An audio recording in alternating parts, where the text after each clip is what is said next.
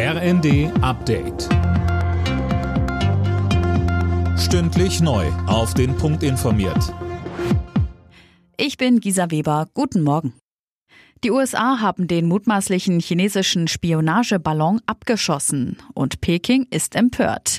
Einzelheiten von Anne Brauer. Ein US-Kampfflieger hat den Ballon, der über die USA geflogen ist, vor der Küste abgeschossen, so dass die Trümmerteile ins Meer fielen. Die Teile sollen nun untersucht werden, um herauszufinden, welche technischen Fähigkeiten der Ballon hatte.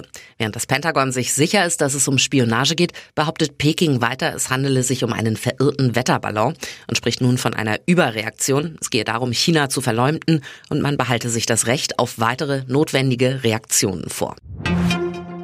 Ein erster von Kanada versprochener Leopard 2 Panzer ist unterwegs in die Ukraine.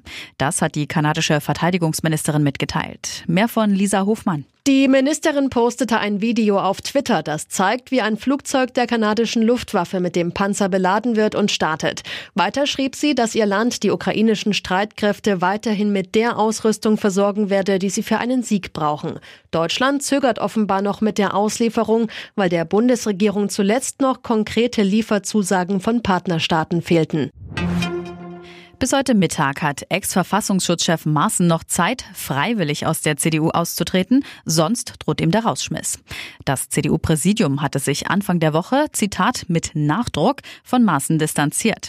Es wirft ihm vor, antisemitische Sprache bis hin zu völkischen Ausdrucksweisen zu gebrauchen. Damit schade er der Partei. Nach der tödlichen Messerattacke in einem Regionalzug in Schleswig-Holstein wird es heute in Neumünster einen großen Gedenkgottesdienst geben. Auch Kanzler Scholz wird erwartet.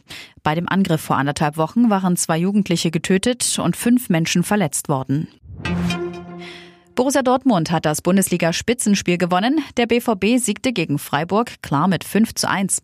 Union Berlin hat durch ein 2 zu 1 gegen Mainz vorerst die Tabellenspitze übernommen und kann nur von den Bayern zum Abschluss des Spieltages überholt werden.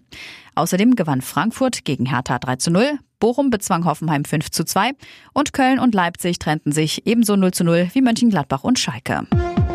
Alle Nachrichten auf rnd.de